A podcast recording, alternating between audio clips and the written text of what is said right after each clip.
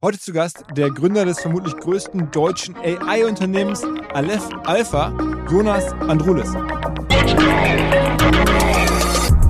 Bisher waren wir erfolgreicher, als uns viele äh, zugetraut hätten.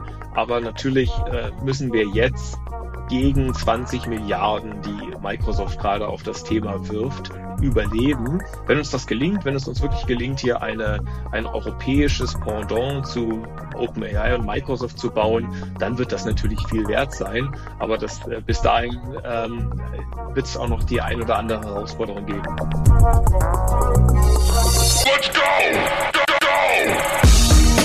Herzlich willkommen beim OMR Podcast mit Philipp Westermeier.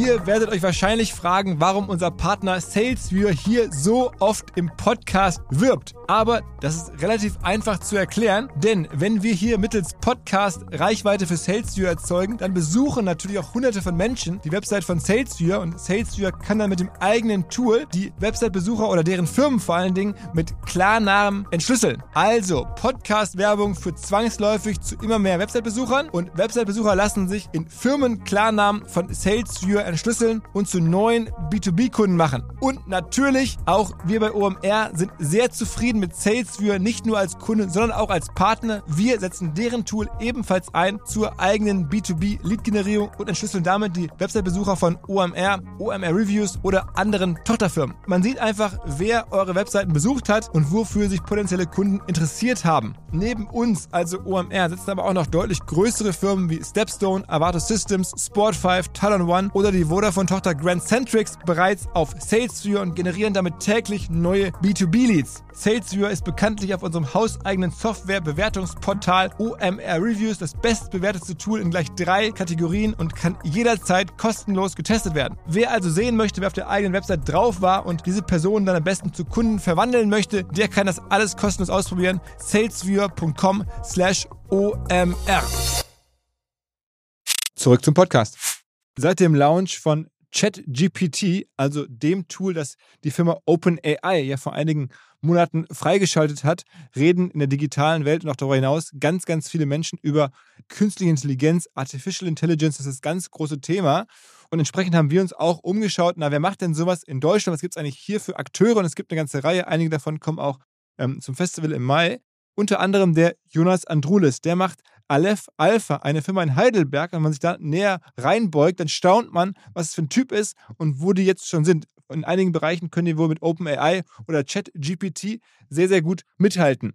Wie groß das Interesse an AI ist, sieht man übrigens auch sehr schön bei OMR Reviews, also unserer Software-Bewertungsplattform. Da gibt es ja verschiedenste Software-Kategorien und eine davon ist zum Beispiel AI-Tools oder KI-Tools, Firmen wie Neuroflash oder andere. Und da ist seit Jahresanfang das Suchvolumen um 300 Prozent gewachsen. Also die Menschen interessieren sich dafür. Ich hoffe, die Hörerinnen und Hörer hier auch. Jetzt kommt der deutsche Sam Altman, könnte man sagen, oder vielleicht unsere deutsche, europäische KI, AI-Hoffnung, wie ihr wollt. Jedenfalls eine sehr spektakuläre Geschichte. Es ist alles drin. Man versteht, glaube ich, AI auch viel besser. Man sieht, worum es da geht. Vielleicht habt ihr sogar eine Geschichte gehört, die demnächst noch viel größer werden könnte. Es gibt Gerüchte, dass dort demnächst ein größerer Deal bevorsteht. Wartet es mal ab. Auf geht's erstmal ins Gespräch mit Jonas Andrulis.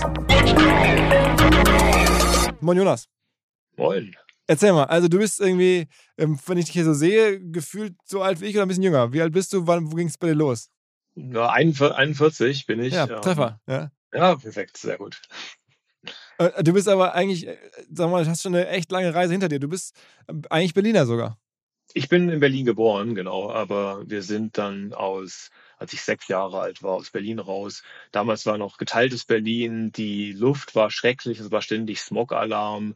Wir Kinder, ich habe zwei Geschwister, wir hatten Pseudogruppe, also schwere Atemwegserkrankungen und dann haben meine Eltern gesagt, das ist kein schöner Ort hier, um zu bleiben.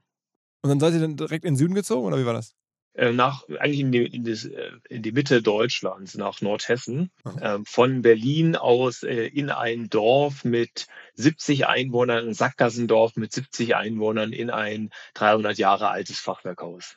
Und da hast du dich dann gelangweilt und angefangen zu äh, programmieren? In der Tat, genau. Ich habe mich dann ähm, na, gelangweilt. Also ich, die, ich habe da meine Liebe zur Natur her und Ähm, die ist mir auch bis jetzt erhalten geblieben. Aber was natürlich dann schon war, da gab es jetzt nicht unbedingt äh, einen Chaos Computer Club am Ort, ja, was ich dann gemacht habe, ist, ich hatte das Glück, dass mein Vater ist Elektroingenieur, der hatte immer früh auch Computer zu Hause, hatte Bücher über Programmieren, über Software Engineering und Computer Science äh, vor Ort. Und ich bin dann auch äh, relativ früh in den Amateurfunk-Club äh, quasi da äh, regional gegangen. Also ich habe auch eine die höchste Klasse von Amateurfunklizenz, kann Morsen, habe Antennen selber gebaut und so Sachen zusammengelötet. Also so das äh, hat dann meine Kreativität und meine technischen Skills äh, in, in meiner Jugend äh, und Kindheit gefördert. Und hast du dann auch ernsthaft studiert? Ich habe ernsthaft studiert, so ernsthaft, wie man studieren kann, äh, in Karlsruhe am KIT. Ähm, ja, genau. Also das äh, habe ich Wirtschaftsingenieurwesen studiert und äh, dann auch, also in, im Studium schon ähm, mehrere äh, Vertiefungen gemacht auf ähm, Modeling, also äh, statistische Modelle, ähm, KI-Verfahren im weitesten Sinne. Ich habe dann meine Thesis zum Thema Bayes-Netze geschrieben. Also Bayes-Netze ja so ein bisschen äh, Vorläufer der neuronalen Netze und habe eigentlich ja äh, immer irgendwo im Bereich gearbeitet, den man heute KI nennen würde. Also Bayes, glaube ich, mit B-A-Y-E, ne? Genau. Das war so ein berühmter Mathematiker, der da irgendwie auch schon geforscht hat. Richtig, Bereich. genau. Da geht es da geht's um ähm, voneinander abhängige, bedingte Wahrscheinlichkeiten. Und Base-Netze werden eben zum Beispiel so eingesetzt, dass du im medizinischen Bereich, du hast einen Patienten, ähm, du weißt nicht genau, was der hat, und du hast eine gewisse Beobachtungen. Da kannst du also zum Beispiel sagen, war der in den letzten 30 Tagen in den Tropen, hat er erhöhte Temperatur und dann haben diese Base-Netze bilden diese, diesen Zusammenhang ab, so dass ich dann also auf Basis der äh, wenigen Informationen, die ich habe, Wahrscheinlichkeitsverteilungen über mögliche Befunde anzeigen kann. Und dann hast du aber auch nach dem Studium dann relativ zügig auf Basis dieses Wissens oder dieser, dieses Interesses äh, deine erste Firma gegründet. Die erste Firma habe ich sogar während des Studiums gegründet. Ah, okay. ähm, da, äh, da haben wir eine Logistik-KI-Plattform äh, gebaut. Äh, also da war noch kein Machine Learning mit dabei, da war der KI-Teil eher sowas wie Operations Research, äh, Planung, Optimierung von, von äh, Logistikfahrten, dass also zum Beispiel eine Spedition äh, erkennen kann, wenn irgendwas Unvorhergesehenes passiert, wie können sie vielleicht umplanen, wie können sie sich optimal verhalten. Mhm. Und die Firma dann auch verkauft, relativ zügig. Ja, also genau, verkauft ist so eine Sache. Also das war jetzt nicht irgendwie ein riesen, riesen Geld oder so. Ich habe das halt übergeben äh, an, an ein anderes Unternehmen, was das weitergeführt hat, was damit besser umgehen konnte, weil ich zu dem Zeitpunkt wusste ich, wie man so ein Zeug baut. Ich wusste nicht, wie man skaliert. Ich wusste nicht, wie man es groß macht. Genau, es hat war genug Geld, um mir damals ein Auto zu kaufen, aber hat natürlich mit den mit den Firmen äh, Deals, M&A Deals, äh, die man heute so hört, hatte das nicht viel zu tun. Und dann bist du aber in der Gründerwelt weiter drin geblieben, hast dann direkt die zweite Firma gemacht. Äh, da, dann habe ich tatsächlich eine Zwischenstation als Investmentbanker und Unternehmensberater gemacht. Ah, okay, wo warst du da? Äh, ich war bei der UBS Investmentbank und mhm. Äh, als Berater am Schluss bei Deloitte Consulting. Mhm. Ich habe bei Deloitte ein Team geleitet, was Strategic Impact Modeling hieß. Da geht es darum, wie können wir aus äh, mathematischen, äh, statistischen Modellen die richtigen strategischen ähm, Handlungsimplikationen ableiten. Denn oft ist es in Unternehmen so, es gibt halt irgendwie ein Controlling oder es gibt ein Risikomanagement, die bauen ganz aufwendige mathematische Modelle und dann die Unternehmensleitung trifft am Schluss dann die Entscheidung auf Basis eines Reports, wo irgendwie eine Kennzahl drin steht. Und da war der Gedanke zu sagen, eigentlich müssen wir diese, dieses Wissen über Zusammenhänge, was in diesen Modellen drin ist, müssen wir strategisch verfügbar machen. Mhm. Aber das hat dann offensichtlich trotzdem nicht so lange gewährt, die Zeit dort. Also jeweils bei der weder Berater. Ja, hat Spaß gemacht. Also ich, also ich, bin ja jetzt auch schon gar nicht mehr der Jüngste, aber ähm, genau, also hat dann, hat dann, äh, habe ich ja auch eine Zeit lang gemacht, aber dann mit der Möglichkeit für die, für die zweite Gründung war das einfach die attraktivere Option, als noch weiter dabei zu bleiben. Was heißt die Möglichkeit? Also wie kam die zustande? Die kam zustande über einen persönlichen Kontakt. Mein, mein Co-Founder, mit dem ich das gemeinsam gemacht habe, den kannte ich einfach privat. Und wir haben uns immer unterhalten. Ähm, und dann ja, hatten wir aus den Gesprächen eben die Idee zu sagen, das ist vielleicht eine coole Gelegenheit. Das war genau der Zeitpunkt, als Computer Vision und Deep Learning groß wurde. Stand noch sehr am Anfang, war noch, war noch nicht so in der Breite angekommen.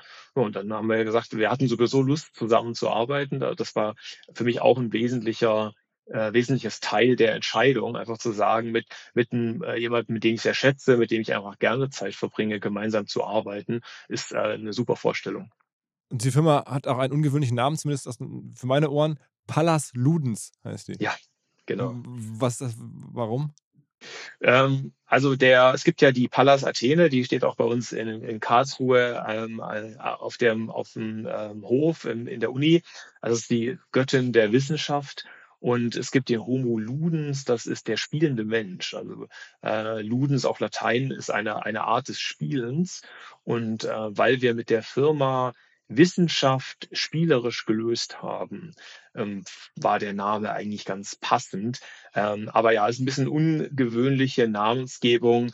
Ähm, man, man sieht ein gewisses Muster vielleicht in, in meinen Firmennamen. Aleph Alpha ist ja auch so ein, vielleicht ein ganz, äh, nicht ganz konventioneller Name. Äh, allerdings, kommen wir gleich nochmal zu. Ähm, aber das heißt also, Pallas Luns, was habt ihr da jetzt, sagen wir mal, für Normalmenschen ähm, zu beschreiben, was habt ihr da gemacht?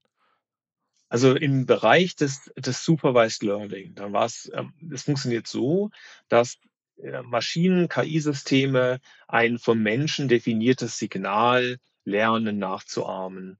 Und dieses Signal könnte zum Beispiel sein, eine, eine Box äh, um einen Fußgänger, also Automotive-Umfeld. Äh, wir haben Kameras an den Autos, äh, wir haben Fußgänger, die da rumlaufen und meine, meine KI, die im Auto drin ist, soll diese Fußgänger erkennen. Was dann typischerweise passiert, ist, dass man ganz viele Kamerabilder aufnimmt. Also man fährt mit Autos rum und nimmt Videos und Bilder auf, äh, hat dann Millionen und, und äh, viel mehr Bilder. Und dann gibt man diese Bilder zu äh, sogenannten Annotations- oder Labeling-Anbietern, ähm, die dann ähm, dieses Signal auf die Bilder malen.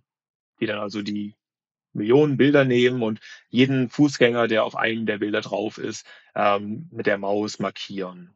Und mhm. dann trainiert man die KI so, dass sie genau diese Zuordnungsvorschrift von Input, ähm, ein, ein Bild von einem Auto oder aus einer Autokamera und einem Output der Box um den Fußgänger, dass sie das lernt. Und dass dieses Vorgehen hat ein paar Nachteile. Ähm, es ist zum einen extrem dumm, im weitesten Sinne, dass ich also auch Dinge, die für mich gar keine zusätzliche Information mehr darstellen, äh, markiere mit aufwendiger Handarbeit, äh, dass aber auch viel Unsicherheit in dem ganzen Prozess drin ist. Und was wir gesagt haben, ist, wir wollen schlau sein, wie wir dieses menschliche Signal und das, was die KI weiß, wie wir das kombinieren können, dass wir also sehr gezielt sagen, welch, genau welche Frage wollen wir genau welchem Menschen stellen um diese Probleme zu lösen. Und wir waren damals in, ähm, ich glaube, 200 Videospielen auch integriert.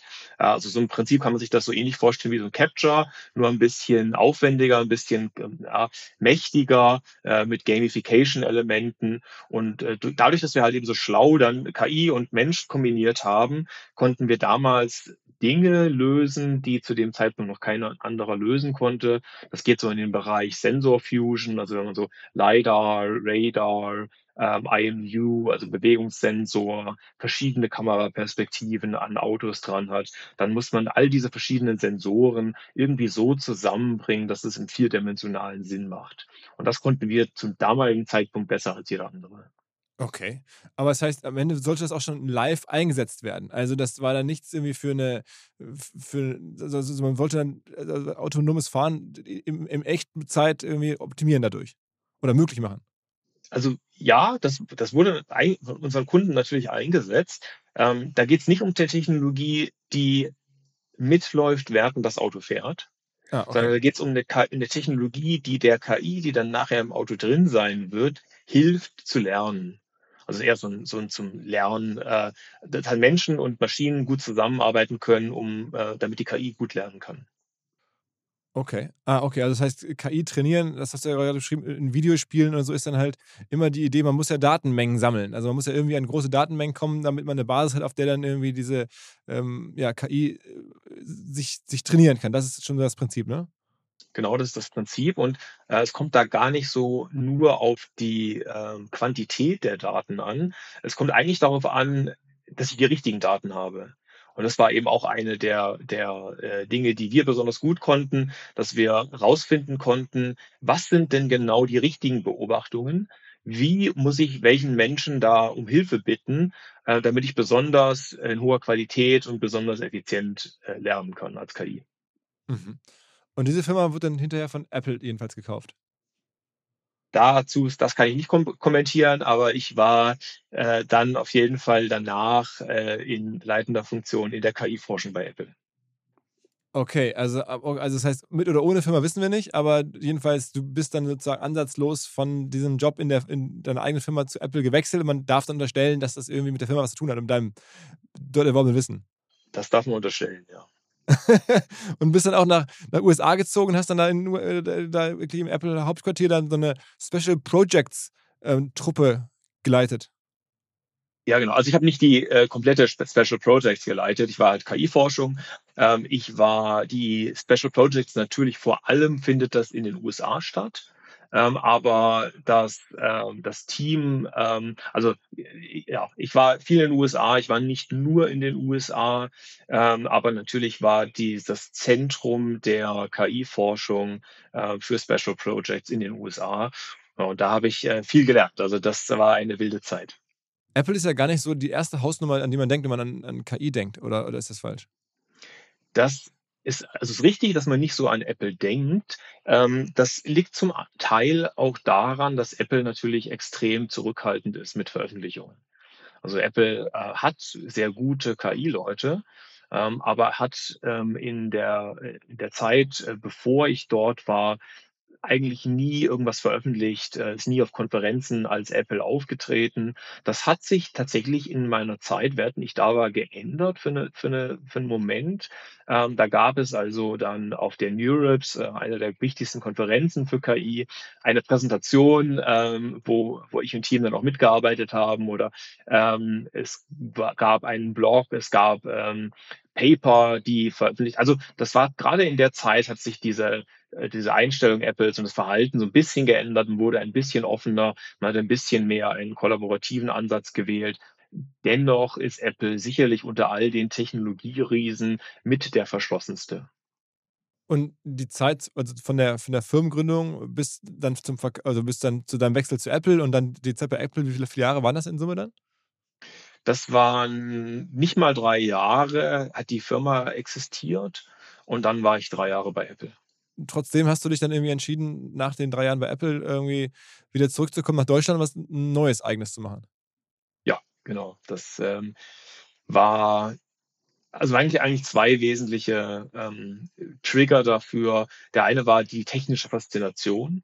Ich habe in der Zeit viel gelernt und viel gesehen und habe auch gesehen, dass es KI-Systeme, KI-Modelle gibt, die ich wirklich beeindruckend fand, wo ich wirklich ähm, gemerkt habe, das könnte große Implikationen haben. Das sind KI-Systeme, die eine ganz andere, ja ganz prinzipiell ganz anders funktionieren. Wir hatten ja vorhin dieses, ähm, dieses Supervised Learning, wo die KI einfach ein Signal nachmacht. Also, und die, so, so ein Fußgängererkenner zum Beispiel, der wird nie in der Lage sein, mehr zu tun als Fußgänger erkennen. Und der kann auch nie besser sein als 100 Prozent Fußgänger richtig erkannt. Ja, das heißt, äh, egal wie groß ich das mache, egal wie viel äh, Daten ich da drauf werfe, ähm, ich kann nie mehr aus diesem System rausholen, als äh, alle Fußgänger richtig zu erkennen. Und das ist natürlich ähm, ja keine besonders ja, praktisch, aber ist jetzt nicht irgendwie besonders faszinierend.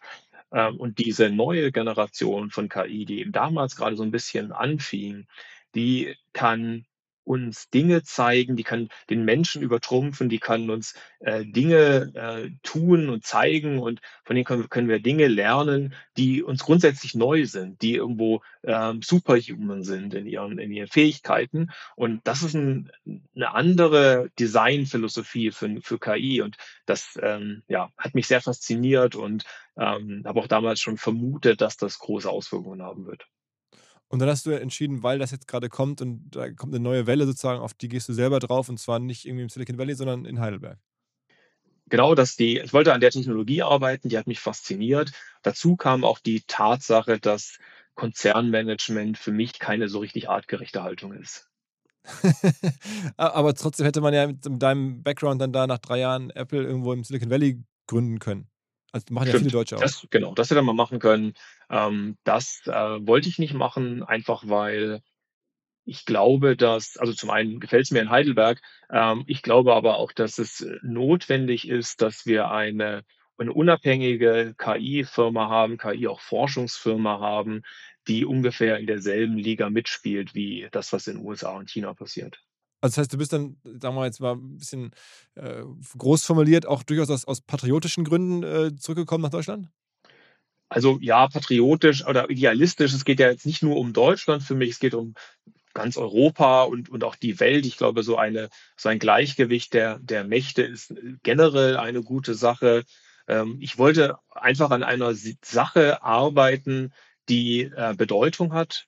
Ich hätte mich wahrscheinlich nicht mehr so richtig motivieren können für ein, ein normales, in Anführungszeichen, Startup, was halt irgendein Produkt, irgendeine Nische findet und da etwas baut. Ja, und ich gehöre zu der masochistischen Sorte Mensch, die, die Spaß daran hat, äh, für eine Sache zu kämpfen, für die es sich zu kämpfen lohnt. Mhm. Okay, und dann Heidelberg, die Gegend kanntest du und dann bist du da hingegangen und, oder, oder war auch die, der Grund, dass da besonders viele gute Universitäten sind oder sowas? Ja, das hat natürlich geholfen. Wir hatten mit der, die Pallas Ludens, die war auch schon in Heidelberg. Also insofern kannte ich die Gegend. Ähm, mhm. und natürlich ist es in Heidelberg so, wir sind umgeben von ein paar der besten Hochschulen in dem Bereich, die man sich vorstellen kann. Ja, das äh, Tübingen zum Beispiel Cyber Valley mit Christian Kersting von der TU Darmstadt arbeiten wir eng zusammen. Ich selber war ja in Karlsruhe. Also das ist ja alles jetzt relativ nah dran. Hm. Generell sagst du ja auch, dass ähm, deutsche Absolventen in dem Bereich äh, KI, also im weitesten Sinne, was da alles zugehört, Mathematik, äh, Informatik, dass die auf Weltniveau aktuell noch ausgebildet werden. Also wenn du in Deutschland in diese entsprechenden Studiengänge rauskommst, dann, dann bist du Weltklasse äh, oder zumindest hast, das, hast eine Ausbildung, die Weltklasse ist und musst dich da überhaupt gar nicht verstecken vor jetzt Hochschulen in den USA oder China oder so. Das ist absolut so. Das habe ich auch in, wie gesagt, bei Apple gesehen. Also deutsche Absolventen, deutsche Hochschulen sind Weltklasse. Ähm, wir haben ein paar der ja, natürlich gibt es in, in, jedem Jahrgang auch Blindgänger, aber die, die besten deutschen Absolventen äh, sind auf absolutem Spitzenniveau. Leider war es eben bis vor kurzem oder eigentlich immer noch in Teilen so, dass die oft nicht für deutsche Firmen, für europäische Firmen dann arbeiten. Sondern gehen die direkt nach dem Studium dann in die USA oder so? Genau, also gehen entweder direkt rüber oder äh, arbeiten hier in Europa für US-Konzerne. Das gibt es natürlich auch. Und dem wolltest du auch ganz bewusst was entgegensetzen, ein Gegenangebot machen? Ja, ich finde es erstrebenswert, ähm, daran zu arbeiten, dass wir unsere KI-Zukunft und, und die Wertschöpfung damit, dass wir die äh, wieder unter Kontrolle kriegen. Wir im Sinne von Europa, dass wir selber da. Genau. Ähm, Okay. Ähm, und dann kam also dann die Gründung von Aleph Alpha. Muss man kurz sagen, also auch da, was ist da das Wortspiel? Wo kommt das daher? Das ist aus der Mathematik. Ähm, da gibt es Aleph 0. Aleph 0 ist die kleinste Menge der unendlichen abzählbaren Zahlen. Also so 1, 2, 3, 4, 5, 6, 7, ja, also halt unendlich. Und äh, Aleph Alpha ist die alphatste Menge der unendlichen abzählbaren Zahlen. Und ähm, ja, ich fand zum einen den Klang natürlich schön von Aleph Alpha. Ich finde auch dieses Symbol der unendlichen Möglichkeiten ähm, attraktiv, ja, gefällt mir. Äh, und Alpha ist ja sowieso im Bereich KI ein gern benutzter Buchstabe. Gibt ja irgendwie Alpha Star, Alpha Go. Also insofern äh, fand ich es passend. Mhm. Funktioniert in, äh, international gut der Name. Also. Und wann, wann hast du es gegründet? Das war 2019.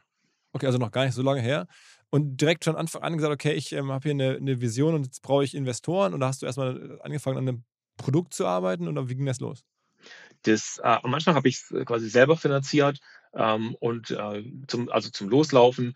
Und nach einem Jahr haben wir dann ähm, die Seed-Runde gemacht und Investoren mit reingenommen. Mhm. Und was ist das Geschäftsmodell also der Firma oder was ist, was, woran arbeitet ihr ganz konkret? Wir bauen, also wir erforschen und bauen KI ähnlich wie es eine OpenAI macht, ähnlich wie es eine DeepMind macht. Und diese Technologie, die wir, die wir bauen, die wollen wir Unternehmen, die wollen wir äh, Behörden zur Verfügung stellen, damit die in der Lage sind, dieses neue, diese neue Ära der KI souverän ähm, zu betreten und eben nicht gezwungen werden in die Azure Cloud oder äh, nicht so, sich sorgen müssen, dass Teile ihrer, ihrer Wertschöpfung verloren gehen und dann irgendwo am Schluss jemanden aus den USA gehören. Also eine KI bauen heißt in dem Sinne, ihr baut eine Software, einen Algorithmus, den man dann kostenpflichtig nutzen darf, wenn ich es richtig verstehe. Also das ist ja so ein bisschen bei ChatGPT ist ja auch so, man wenn man das häufiger machen möchte, dann muss man dafür bezahlen. Also ihr habt dann auch sozusagen einen Algorithmus, den man als Volumenmodell dann bezahlt, dafür, dass man den nutzen darf. Ähm, und das ist am Ende dann ja ein ziemlich simples Modell. Also ihr stellt einen Service zur Verfügung äh, und der wird dann nach, nach Verbrauchsmengen abgerechnet. Das ist das Basismodell und das ist simpel. Das ist das, was viele Startups nutzen, die unsere Technologie im Hintergrund äh, äh, einbinden. Wir haben aber auch, und das ist ja so ein bisschen der Fokus unserer Tätigkeiten, ähm, groß, mit großen Unternehmen, mit, mit großen Konzernen, äh, mit denen wir dann mehrjährige Verträge abschließen, die also diese Technologie lizenzieren und dann äh, integrieren und daraus dann eigene Produkte bauen oder das in ihren eigenen Systemen ähm, optimal einsetzen können. Und das ist so ein bisschen das, wo wir eigentlich fokussiert drauf sind, dieses verbrauchsbasierte API-Business. Äh, das ist, äh, das passiert und das freut mich auch, aber das ist nicht äh, so, dass wir da auf irgendwie Marketing oder Business Development Aktivitäten äh, fokussieren.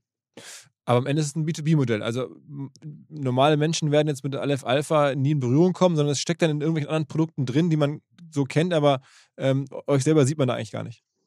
Richtig, genau. Wir, wir sind dann eventuell eine, ein äh, Conversational Interface, was irgendein Konzern oder eine Behörde verwendet, also sowas in der Richtung. Da kann man dann schon mit unserer Technologie in Berührung kommen, aber wir selber wollen an den Endverbraucher nichts verkaufen.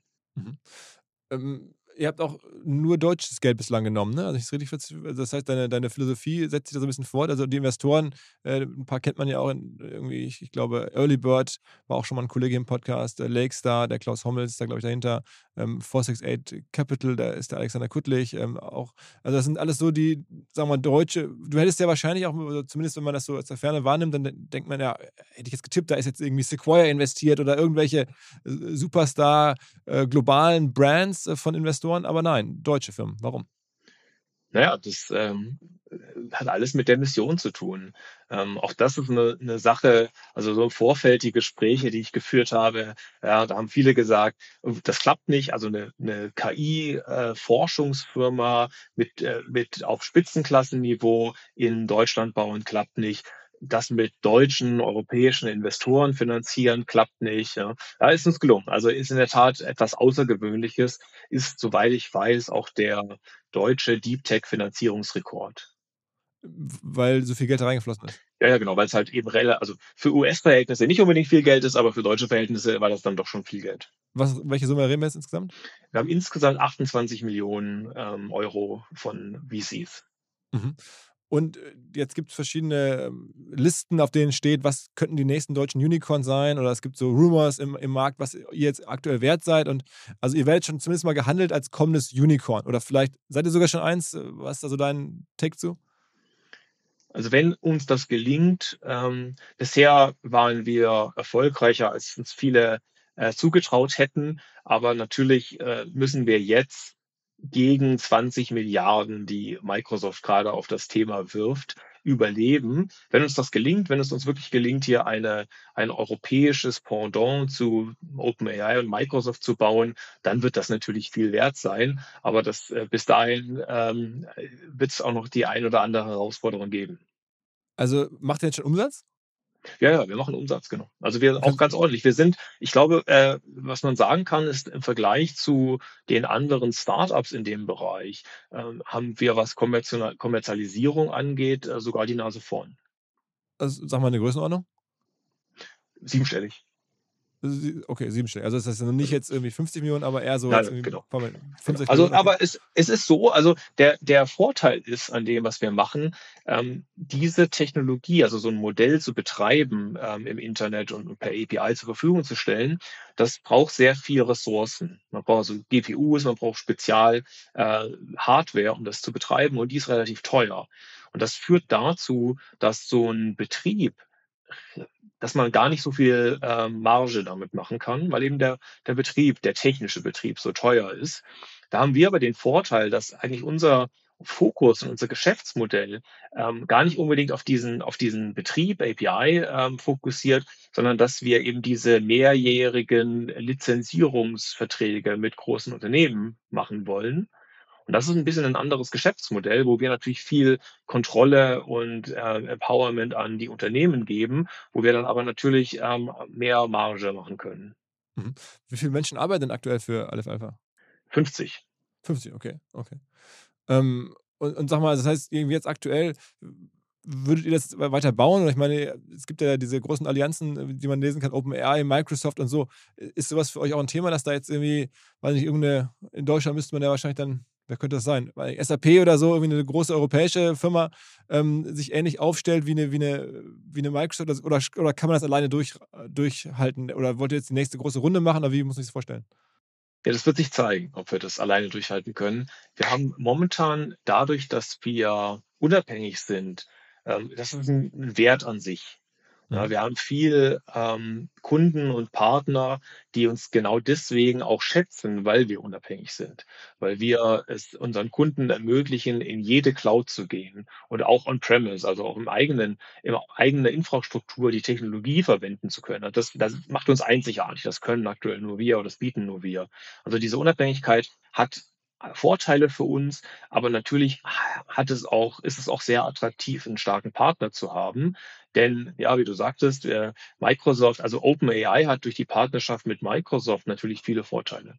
Zum, was die Kommerzialisierung angeht, was den Vertrieb angeht, aber natürlich auch was die Finanzierung angeht. Ich wollte sagen, da spielen jetzt Milliarden eine Rolle. Also das äh, ist die Frage, ob man das dann von VCs bekommen kann, gerade so in der aktuellen Phase, wo ja generell alle da ein bisschen vorsichtig sind, irgendwie auf, auf der äh, Investitionsseite. Ähm, und, und, ja, also ich meine, am Ende werden auch wahrscheinlich auch die großen amerikanischen Firmen bei euch anklopfen. Also ich meine, die, die jetzt bei ähm, OpenAI nicht zum Zug gekommen sind und nichts eigenes haben, also Google hat ja, glaube ich, viel eigenes gebaut, ähm, gibt ja noch eine ganze Reihe von anderen, Salesforce und sonst wem. Also da wahrscheinlich führst du schon eine Menge Gespräche in der Richtung. Ich führe ein paar spannende Gespräche gerade.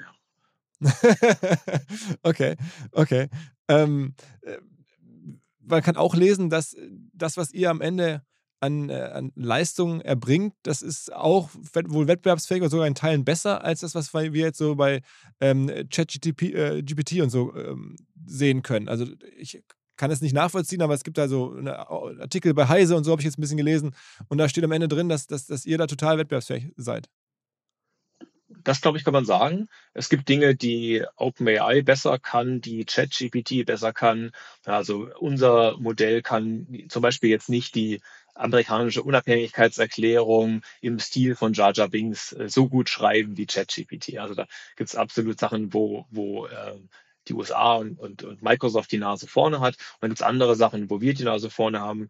Ähm, wir haben zum Beispiel die Multimodalität haben wir erfunden, also dass man diese Systeme eben nicht nur mit Text, sondern auch mit Text- und Bildkombinationen verwenden kann. Wir haben jetzt vor wenigen Tagen eine neue Form der Erklärbarkeit und der, der quasi Steuerung, dass man also diese Halluzinationen, Falschinformationen besser erkennen oder verhindern kann. Also ich, ja, wir sind, äh, was auch Benchmarks ähm, angeht, die haben wir vor ein paar Tagen veröffentlicht, äh, sind wir vergleichbar ähm, mit, mit GPT-3 äh, haben ein paar Vorteile. Ähm, OpenAI hat ein paar Vorteile. Ja, jetzt kommt aber natürlich dieses Jahr wahrscheinlich ja GPT-4. Ja, das heißt, äh, das, äh, darauf sollten wir uns jetzt nicht ausruhen. Aber am Ende geht es bei, sowohl bei OpenAI als auch bei euch dann jetzt derzeit vor allem um Sprache. Also wir haben die Multimodalität seit ähm, 2021. Die haben wir entwickelt, die haben wir erfunden. Unser Modell kannst du mit jeder Bild-Sprach-Bild-Kombination verwenden. Vor wenigen Monaten haben wir das einzige multimodale Bilderzeugungsmodell ähm, veröffentlicht, man also aus äh, mehreren Texten und Bildern in der Kombination neue Bilder erzeugen kann. Aber also trotzdem, wir haben ja anfangs gesprochen über seine allererste Firma, da ging es um Logistikoptimierung, die zweite, ähm, da ging es dann um sozusagen äh, Fußgänger zu erkennen. Ähm, und jetzt äh, hat man das Gefühl, irgendwie alle reden von KI und, und diesen großen Sachen. Ähm, aber die Firmen, auf die es dann zuspitzt, die machen, sagen wir im weitesten Sinne Erkennung oder ja, wenden das ganze, die ganze Technologie an auf, auf sprachliche Sachen. Sprachmodelle spielen aktuell eine sehr große Rolle. Und das liegt daran, aus, aus so erkläre ich es mir, dass in Sprache, das geht ja nicht nur um die Sprachfähigkeit an sich, es geht auch darum, dass diese Modelle an allen Texten, die Menschen je erzeugt haben, lernen können.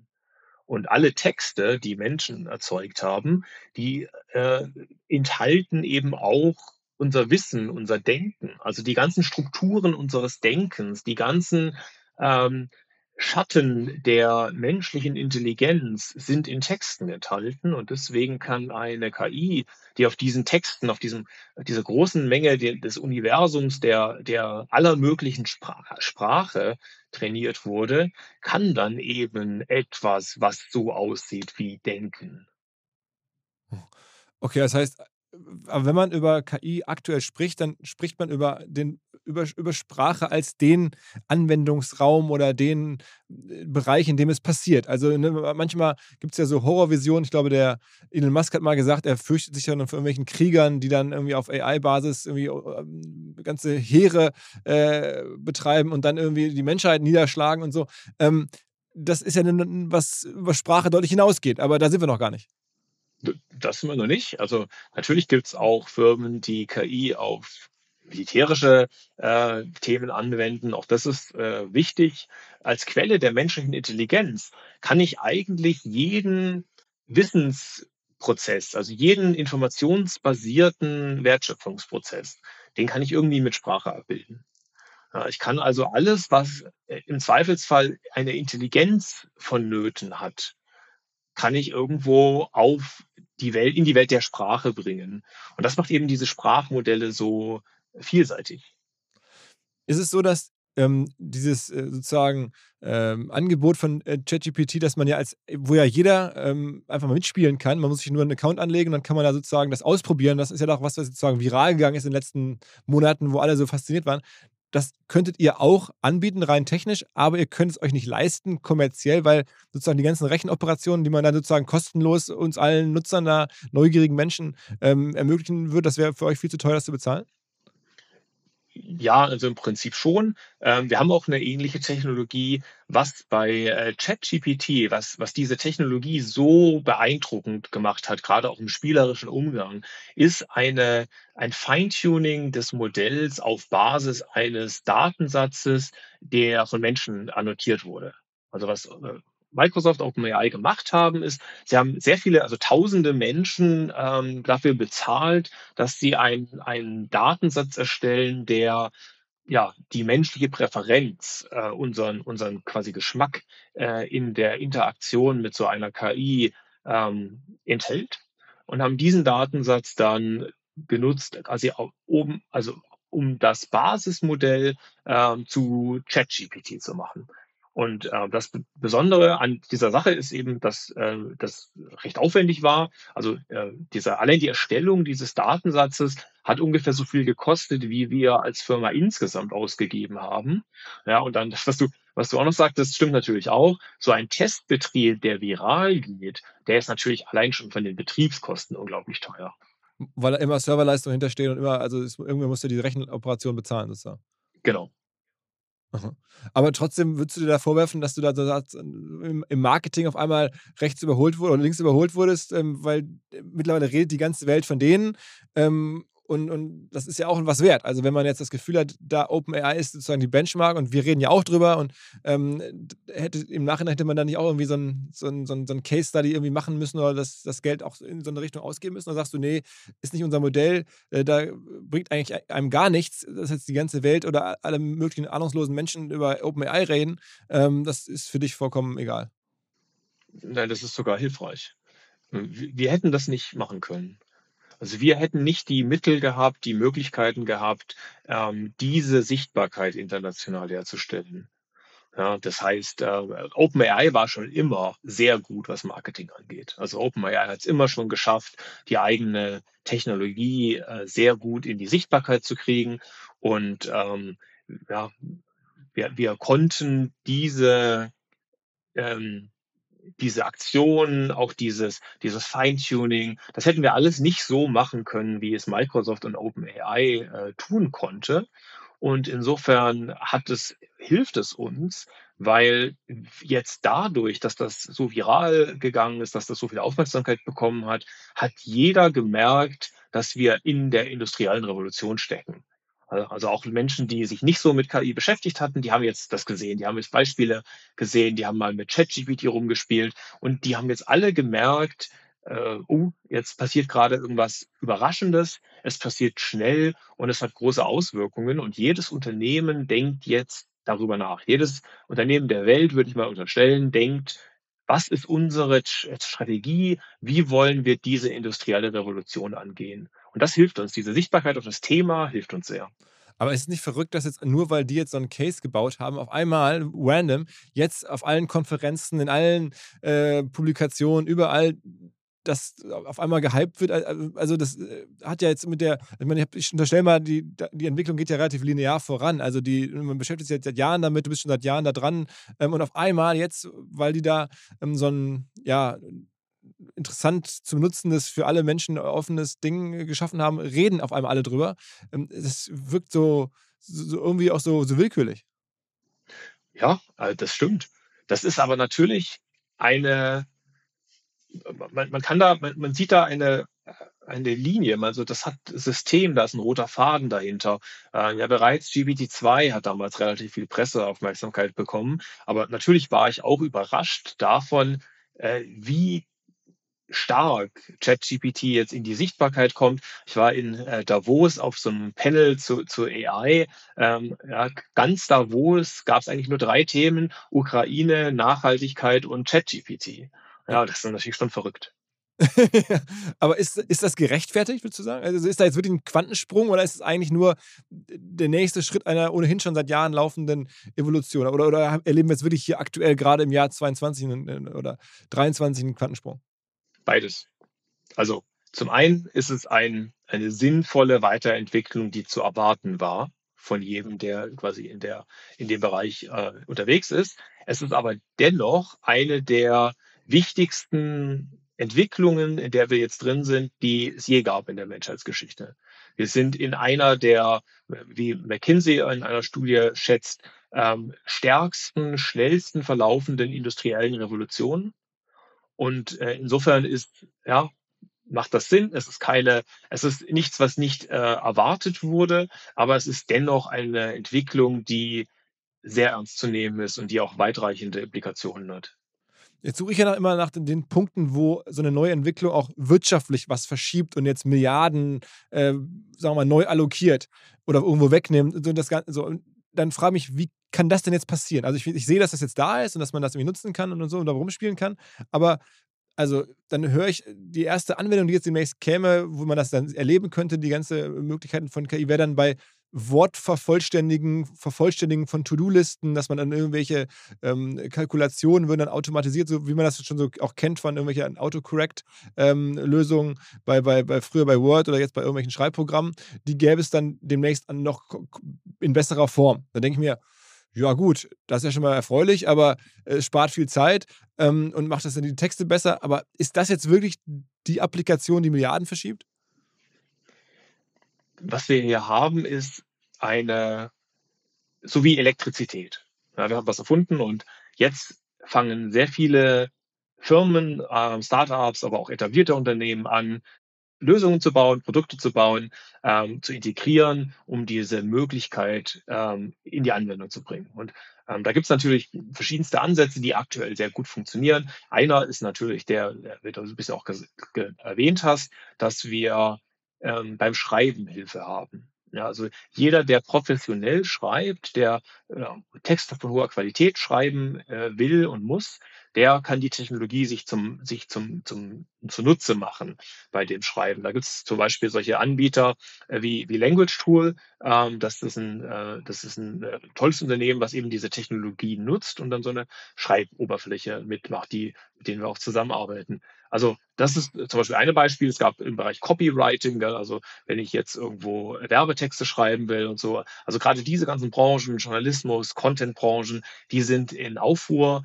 Ähm, was wir im Fokus haben, ist eigentlich diese sind, sind Arbeitsschritte, die extrem komplex sind und die auch sehr kritisch sind. Also zum Beispiel juristische Arbeitsschritte, medizinische Arbeitsschritte äh, in der Finanzwirtschaft. Das sind so ähm, Themen, wo es gar nicht so einfach einfach ist, äh, dass man sagen könnte, ah, es gibt irgendwie eine Frage und dann gibt es eine Antwort und die ist entweder richtig oder falsch, sondern es ist eigentlich immer eine Orchestrierung und ein Abwägen von komplexen äh, Perspektiven auf ein Thema. Mhm.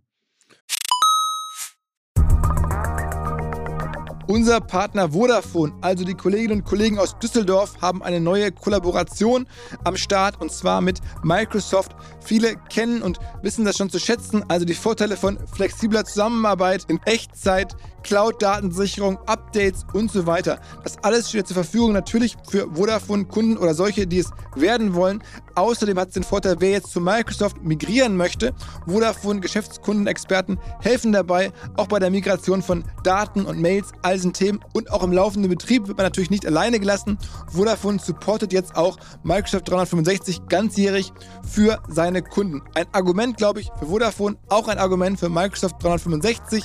Wer sagt, ich bin schon Vodafone-Kunde oder ich bin interessiert an Microsoft, informiert euch. Alle Details stehen unter vodafone.de slash Microsoft 365, also Microsoft 365 in Zahlen. Zurück zum Podcast. Okay, aber sag nochmal dann vielleicht, wo du erwartest, dass das jetzt irgendwie zumindest sich zum ersten Mal zeigt in der Neubewertung von, von Firmen von, von, oder Neuentstehung von Firmen. Also, oder mal noch konkreter gefragt, wird es jetzt dazu führen, dass Bing Google wirklich erheblich ähm, beeinträchtigt und Marktanteile abjagt zum Beispiel?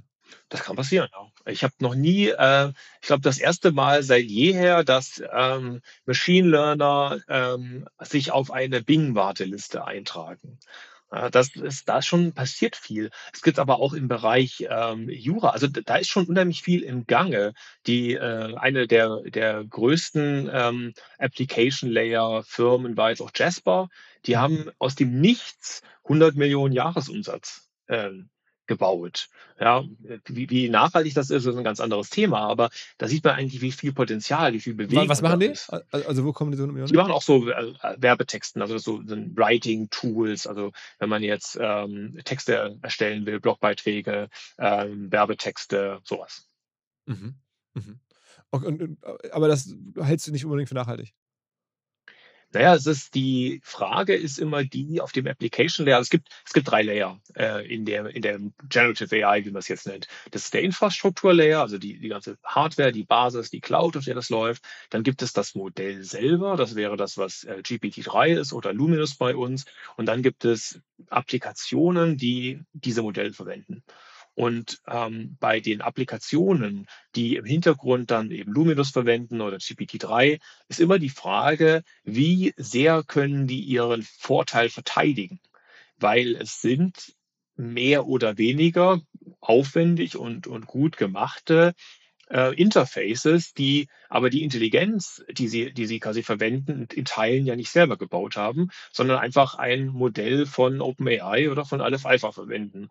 Und dann kann man natürlich sagen, ja gut, so, so ein Modell, so ein Aleph Alpha Modell verwenden und ein schönes UI drüber bauen, das kann ja irgendwie jeder aber am Ende kannst du ja die Marge rausziehen. Also ich meine, wenn du siehst, es läuft bei denen und diese brauchen zwangsläufig deine Technologie, dann kannst du ja dann sagen, die Kosten steigen jetzt ein bisschen.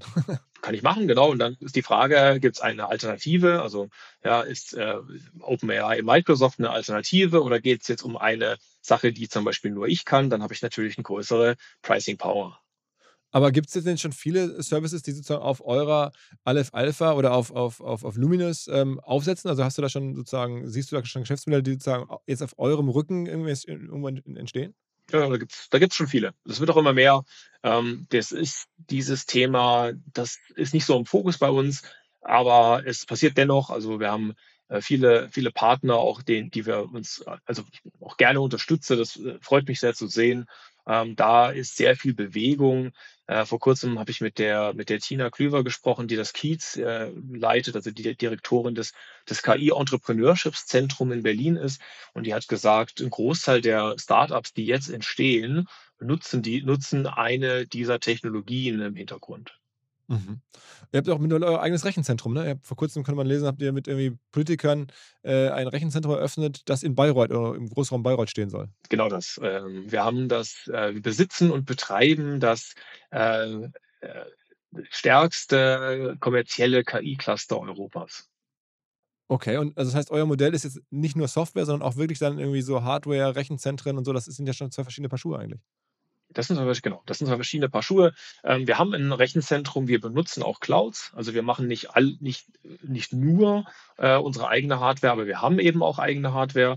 Und der, der Grund dafür ist natürlich auch da wieder die Mission Souveränität. Wir wollen für unsere Kunden und unsere Partner das Maximum an Sicherheit und Souveränität anbieten, was, was möglich ist. Werden jetzt mehr Produkte entstehen auf Basis von dem, was ihr entwickelt, die dann sich an Endkunden äh, wenden oder eher an, an, an Geschäftskunden? Also unser Fokus ist auf B2B. Unser Fokus mhm. sind auf komplexe Wertschöpfungsprozesse in Konzernen und Verwaltung. Ähm, die Bewegung, es gibt unheimlich viel, was B2C entsteht. Ja, es gibt unheimlich viele äh, Firmen, die jetzt entstanden sind, die äh, auch tolle Sachen machen, die zum Beispiel sowas wie ähm, bei Konferenzen mithören und danach eine Zusammenfassung an alle Konferenzteilnehmer schicken und so. Also tolle Sachen. Ähm, man muss bei den ganzen Themen, also alles, was GPT-3 verwendet, da sollte man wissen, dass jedes Datum, was man dorthin schickt an ChatGPT oder GPT-3, das wird komplett der kommerzielle äh, Besitz von Microsoft. Also Microsoft kann jede Information, die dorthin geschickt wird, komplett und ohne Einschränkung kommerziell nutzen. Wenn ich also irgendeinen äh, Text äh, dort äh, hinschicke, dann gehört der danach Microsoft. Hast, hast du ähm, einen ähnlich düsteren Blick äh, auf, auf diese ganze AI-Entwicklung. Ich meine, was, was Elon Musk dazu als, als Worst-Case-Szenario äh, sieht, habe ich ja schon mal gesagt, aber ich glaube, der, der Sam Altman, also der OpenAI-CEO ähm, oder Gründer, ähm, der spricht auch von, von Szenarien, wo dann AI angreift und irgendwie, dass Maschinen irgendwann die Welt übernehmen könnten. Sind das auch so Sachen, die in deinem Kopf drin sind? Ja, sind es.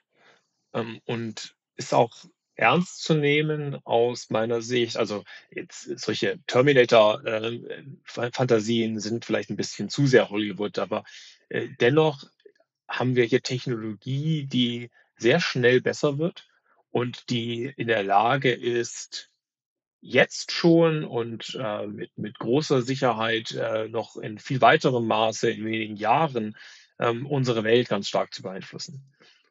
Und dass das eine Gefahr darstellt auch, dass das auch eben schiefgehen kann und dass das aber, da geht es gar nicht nur irgendwie um, um Angreifen. Ähm, für mich die, die ganz naheliegende Frage ist, wie schützen wir unsere Werte in einer neuen Ära?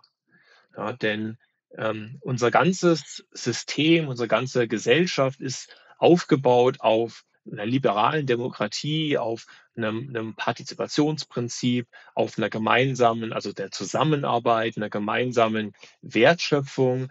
Und ähm, diese schnelle Entwicklung, die hat zumindest das Potenzial, diese Strukturen, die ähm, ja auch notwendig sind, die im Prinzip unsere, unsere Werte tragen, ähm, durcheinander zu bringen und eventuell auch zu zerstören. Mhm.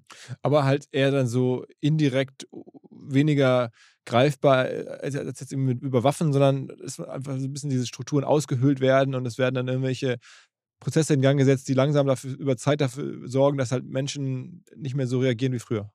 Das, das ist das Erste, was passieren wird. Das Erste, was passieren wird, ist, dass ähm, ja, nehmen wir an, äh, wir sind jetzt nicht erfolgreich, dann gibt es kein europäisches Unternehmen, was diese Technologie bauen kann. Dann wird die Kontrolle darüber, wie die Zukunft aussieht, in der wir leben, und äh, die wird eben nicht hier sein, die wird in den USA sein und natürlich damit auch, du hast es vorhin gesagt, die Wertschöpfung, die dadurch entsteht, die wir brauchen hier, um die kulturellen, die sozialen, die politischen Aspekte dieser Entwicklung eben zu gestalten. Da brauchen wir ja Mittel dafür, wir brauchen da äh, ja, äh, Benzin oder äh, Treibstoff, um, um quasi Veränderungsprozesse zu starten. Diese ähm, wird uns fehlen ab und zu kann man auch von anderen europäischen Firmen lesen. Du sagst jetzt gerade so, ich meine, du bist ja auch der Gründer, ne? du hast ja auch das Interesse, dass ihr jetzt da äh, sozusagen im Mittelpunkt steht, aber ähm, gleichzeitig ist, es werden auch andere Namen genannt von europäischen AI-Firmen, die, die es irgendwie gibt. Oder sagst du, die sind aber alle nicht auf dem Niveau ernst zu nehmen? Ja, es gibt natürlich tolle AI-Firmen. Ähm, das ist auf jeden Fall richtig. Ähm, ja, DeepL zum Beispiel ist auch eine äh, tolle, tolle Firma.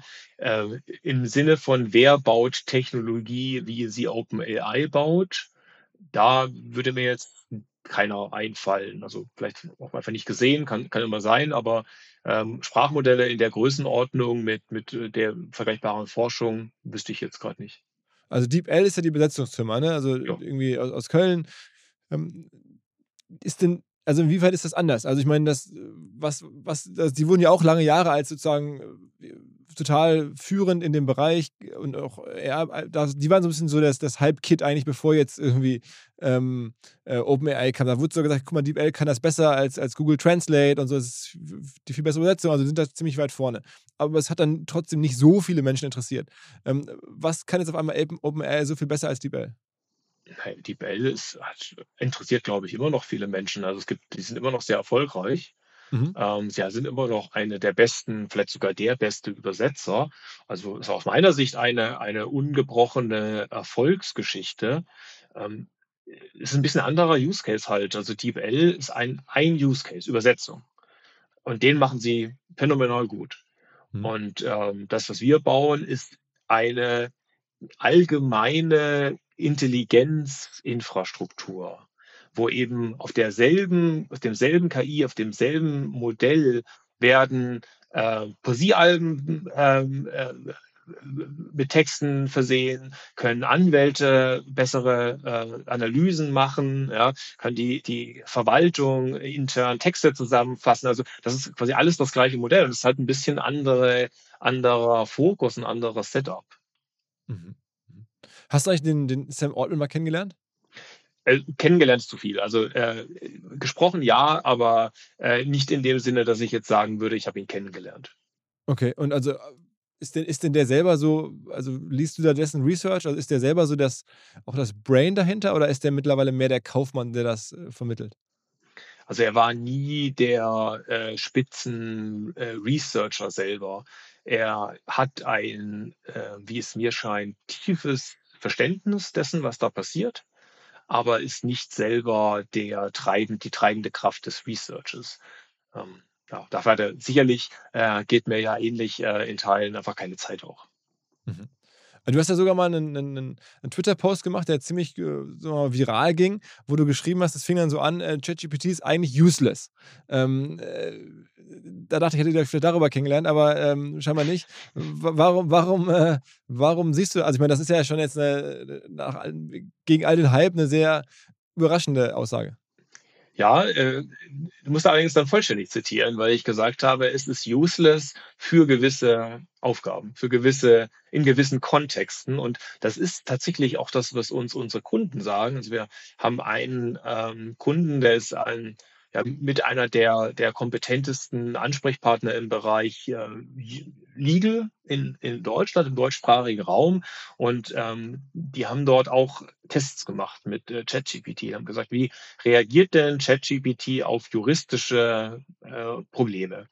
Und haben gesagt, ähm, alles, was nicht mehr Allgemeinwissen ist, also jedes juristische Frage oder Situation, die ein bisschen in der Komplexität höher ist als, als äh, Allgemeinwissen, da war ChatGPT eigentlich immer auf eine gewisse Art und Weise falsch.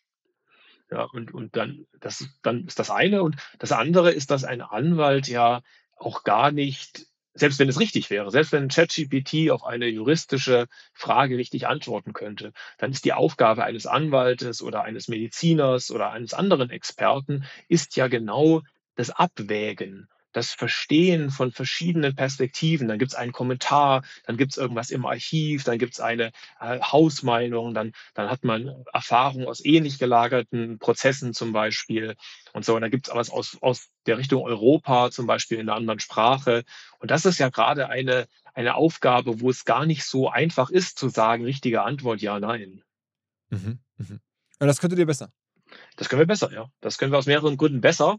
Und ähm, ja, das äh, ging tatsächlich äh, wild viral. Also für meinen winzigen Twitter-Account dann irgendwie 1800 oder so Likes und äh, über 200.000 Impressions. Das war schon wild. Am Ende ist mir dann doch noch eine Sache aufgefallen. Ich dachte, ach guck mal, da, so geht's also ganz ähm, gut bürgerlich oder so dringt also dann wirklich ganz, ganz normal in den Alltag ein. Und zwar habt ihr irgendwie Lumi, ein System, was in Heidelberg irgendwie Behörden helfen soll. Ach guck mal, jetzt wird es ja mal anfassbar und jetzt wird es ja mal irgendwie äh, für den Normalmenschen greifbar. Was, was macht Lumi? Lumi ist der digitale Bürgerassistent, ähm, ist im Prinzip ein System, was recht ähnlich äh, theoretisch funktioniert wie ChatGPT.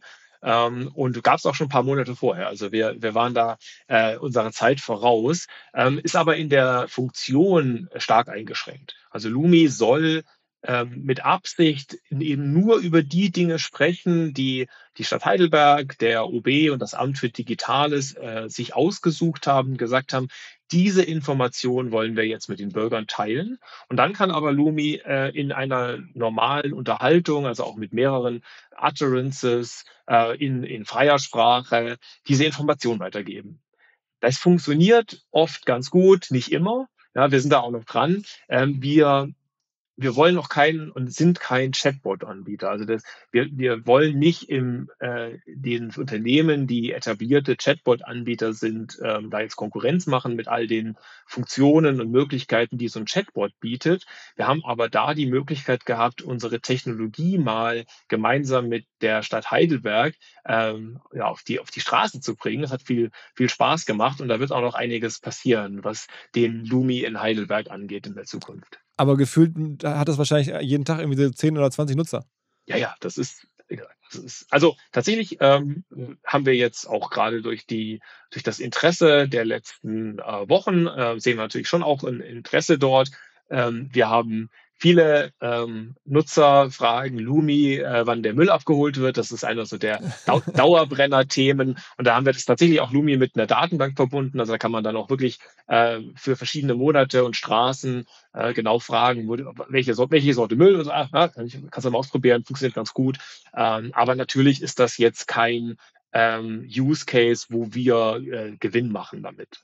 Ja. Ich meine, es ist, und es ist auch hoffentlich nicht so, dass jetzt irgendwie so ein bisschen die Analogie, irgendwie ChatGPT, das nutzen jetzt ein paar hundert Millionen Menschen jeden Tag und ihr macht Lumi und das machen dann irgendwie 30 oder 40 Heidelberger. Das ist jetzt irgendwie, das ist, das ist, kein, das ist ein unfairer Vergleich jetzt. Ja, ja, das ist was, also anderes Ziel. Also Lumi ist, Lumi für Heidelberg ist jetzt nicht äh, da, wo wir viel Geld verdienen dabei. Ähm, was aber natürlich schon, und da hat der, der, der Eckhard Würzner und das, das Amt für Digital ist schon auch Weitsicht gezeigt aus meiner Sicht, dass die Bürger, die Unterstützung des Bürgers für eine Verwaltung der Zukunft. Es gibt ja auch Online-Zugangsgesetz und so. Und wenn man sich jetzt überlegt, wie kann denn eine Verwaltung KI nutzen im Sinne des Bürgers, dann ist natürlich so eine Technologie, wo man sagt, ich kann mich unterhalten, ich kann Fragen stellen, ich kann Perso beantragen, ich kann, ich, mir kann geholfen werden in verschiedenen Sprachen. Und ähm, was, das, was mir sehr äh, gefällt an dem Lumi in Heidelberg ist, dass dort auch, wenn man, wenn man sehr schlechte Grammatik und Orthographie hat und Sprachen mischt und so, dann hat man trotzdem eine ganz gute Chance, dass Lumi das versteht und man kann Rückfragen stellen und so. Also ich glaube, wir haben mit der Technologie ja, jetzt vielleicht noch nicht in der Ausbaustufe, wo wir sind, aber dort, wo wir hingehen, haben wir eine Möglichkeit, den Bürger ganz anders zu unterstützen.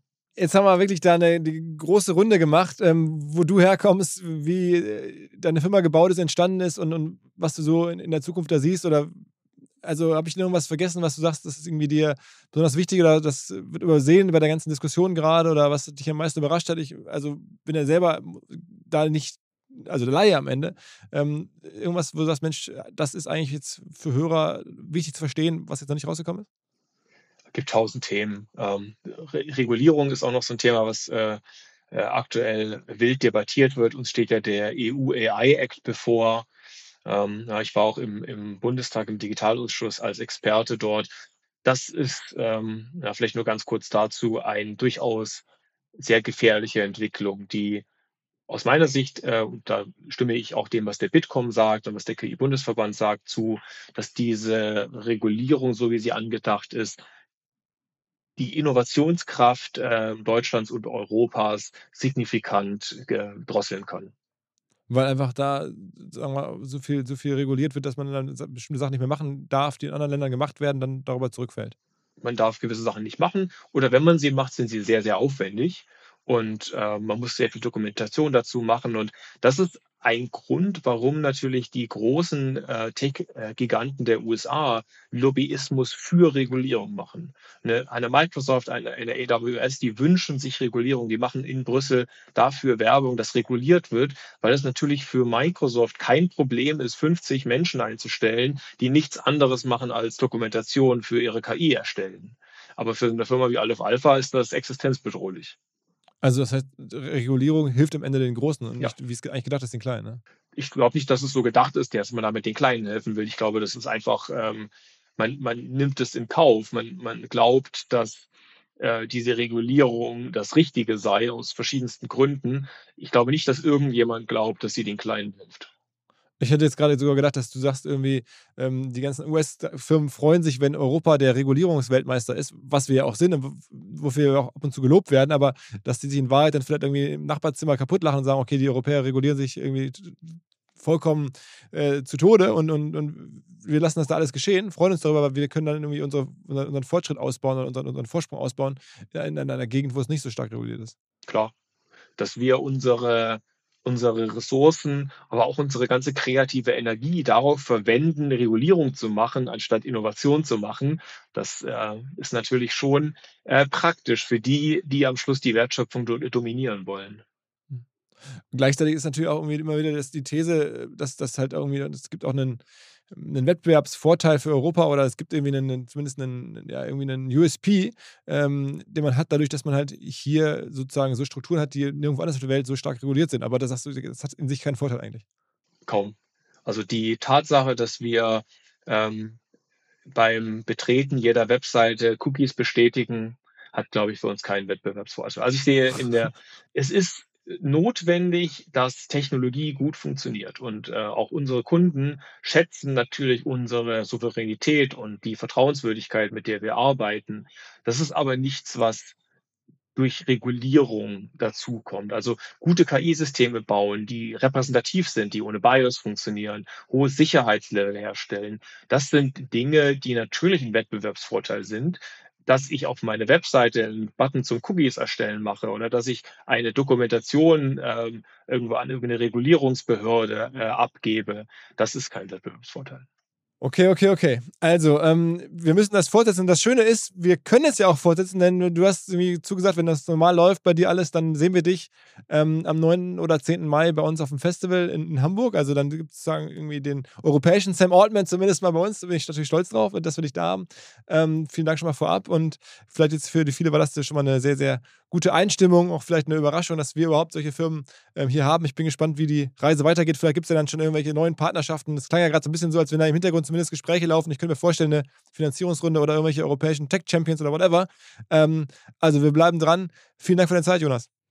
Danke, hat viel Spaß gemacht. Ähm, ja, genau, würde mich freuen, wenn wir uns in, in Hamburg sehen. Auf jeden Fall. Also wir ähm, stehen hier bereit. Klasse, danke. Jo, ciao, ciao. Ciao.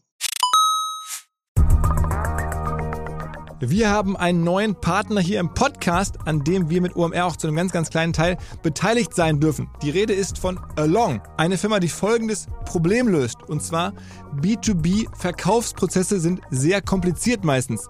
Es werden verschiedenste Materialien hin und her geschickt, Präsentationen, Videos, Angebote, Case Studies, Kalkulationen in verschiedensten Iterationen mit verschiedensten Menschen in den jeweiligen Verteilern. Ihr kennt es alle, E-Mail-Schleifen, E-Mail-Ping-Pong. Das macht den Prozess häufig kompliziert und zieht ihn sehr in die Länge. Und vor allen Dingen gibt es gar keine Insights aktuell über das Verhalten der Käufer. Also man sieht gar nicht als jemand, der das Angebot unterbreitet, was auf der Gegenseite so passiert. Und genau das ändert jetzt Along. Die bauen die sogenannten Along Spaces, also digitale Sales Rooms, in denen alle Materialien hochgeladen werden können, in denen sich die verschiedensten Parteien austauschen können. Es entstehen einfach drei Vorteile. Man muss nicht mehr in irgendwelchen E-Mails nachsuchen. Angebotene Lösungen und Zahlen und Grafiken können schnell überall in Meetings geteilt werden. Und als Verkäufer sieht man natürlich, wer wann sich über welche Sachen informiert hat, worauf zugegriffen hat. Und man kann Informationen auch live anpassen. Along funktioniert also hier wie ein Co-Pilot, analysiert das Engagement der Interessenten und stellt sogar Empfehlungen für den nächsten Schritt zur Verfügung. Technisch aufsetzen aufsetzen kann man das alles in wenigen Minuten auch mit dem jeweils eigenen CRM verbinden.